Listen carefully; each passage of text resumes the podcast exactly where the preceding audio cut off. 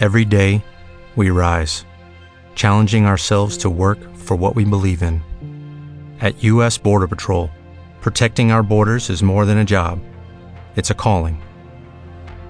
Agents answer the call, working together to keep our country and communities safe. If you are ready for a new mission, join U.S. Border Patrol and go beyond. Learn more at cbp.gov/careers.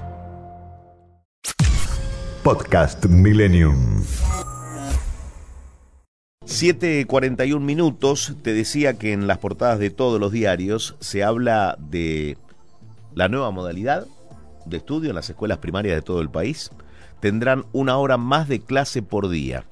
En línea está Jorge Adaro, que es secretario adjunto de ADEMIS. ¿Qué tal, Jorge? ¿Cómo va? Buen día, gracias por atendernos. Eduardo Bataglia te saluda. Buen día, ¿qué tal? ¿Cómo está usted? Muy bien. Bueno, posición tomada ya con respecto a esta novedad que impulsa el gobierno nacional? Posición tomada eh, en una primera aproximación, ¿no? Porque para, para, para ser justos, eh, nos está pasando lo mismo que criticábamos o que le criticamos a Soledad Acuña en la ciudad. Nos enteramos de este tipo de modificaciones que, que impactan sobre todo el sistema educativo por la prensa y no porque es una información o una discusión al interior del sistema educativo. Entonces, anoche o ayer a la tarde nos enteramos de esto. Nosotros creemos que tiene muchos problemas para, para, este, para tener una posición favorable. Primero, es inconsulto, totalmente inconsulto, va a impactar de algún modo en la organización familiar. Es decir, el ciclo lectivo ya empezó, organizado, digamos, su rutina de una manera determinada y esto va a impactar en ese, en ese sentido. Y desde el punto de vista más gremial, más de cómo, cómo esto influye, cómo va a modificar, digamos, la relación en los trabajadores, es la extensión de la jornada laboral. Ahora, de una jornada laboral que ya viene siendo bastante importante, es decir, los docentes, las docentes estamos trabajando dos y tres turnos para poder, digamos, hacer frente a la situación económica, es decir, cada vez necesitamos trabajar más horas. Entonces, agregar a esa carga que ya existe una hora o dos horas más para los que tienen los turnos, realmente eh, va a conspirar sin ningún tipo de duda contra cualquier intención de calidad educativa. Ahora, ninguna de estas medidas o esta medida puntual va acompañada, por un lado, de este de presupuesto, más allá que el ministro haya planteado que van a tener una partida para financiar el 80% de, de, del salario, digamos, de esa hora, eh, no hay ningún tipo de inversión presupuestaria para hacer frente a lo que eh, entendemos debería hacerse para superar, por ejemplo, la crisis pandemia. Nosotros seguimos con los mismos problemas, con alumnos y alumnas que no tienen dispositivos, con alumnos y alumnas hmm. que no tienen los recursos materiales y las escuelas en una situación que hemos denunciado. Entiendo, Adaro, pero vamos por partes, vamos por partes. Con respecto a esta hora que se agrega, la posición de Ademis es eh, que apoyan, porque es una hora más de clase, eh, pero que objetan porque no saben cómo lo van a resolver eh, presupuestariamente, es decir, si le van a pagar y de qué manera los maestros. No, nosotros rechazamos la extensión de la jornada laboral. Directamente no, nosotros nos vemos, primero, por una cuestión, digamos, que tiene que ver con las condiciones de trabajo, pero segundo, porque una hora no agrega, digamos, este, demasiado a lo que el gobierno pretende. Las escuelas tienen una organización horaria que, por ejemplo, está sujeta a la capacidad de concentración de un niño.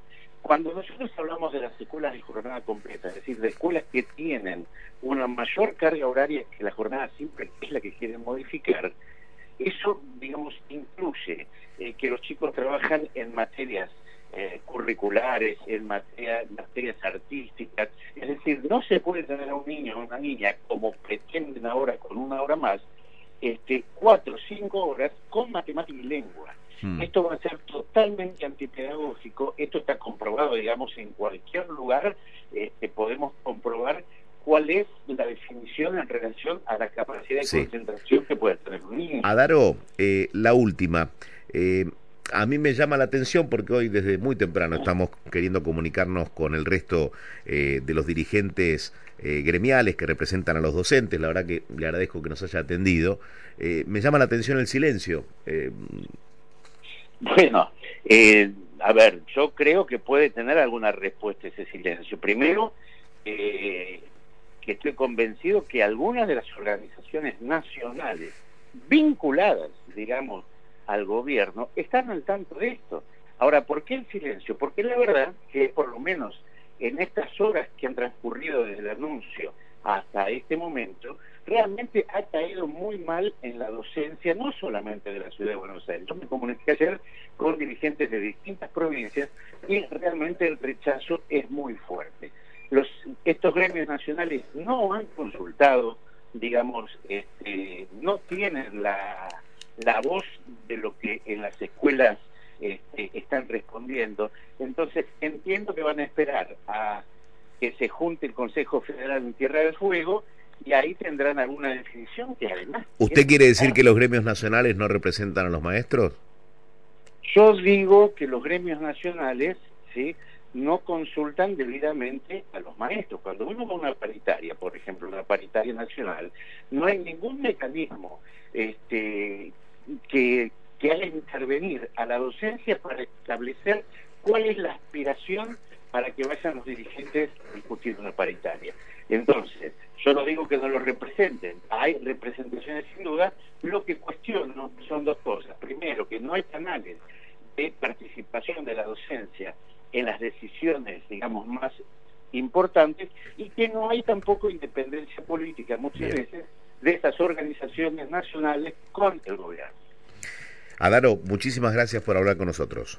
Por favor, que tenga buen día. Jorge Adaro, secretario adjunto de ADEMIS. Los gremios nacionales no consultan directamente a los maestros. Eh, y entre otras cosas, bueno, afirmó que la medida fue inconsulta.